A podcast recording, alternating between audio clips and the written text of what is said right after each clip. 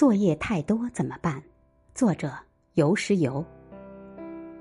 在斯坦福大学前教务长朱莉·利斯科特·海姆斯写的《如何让孩子成年又成人》里，读到一个故事。二零一二年，他和另一个斯坦福教授聊到孩子作业太多的问题。那个教授有三个孩子，有一回已经到了该睡觉的时间。但三个孩子都有如山的作业没有完成，怎么办呢？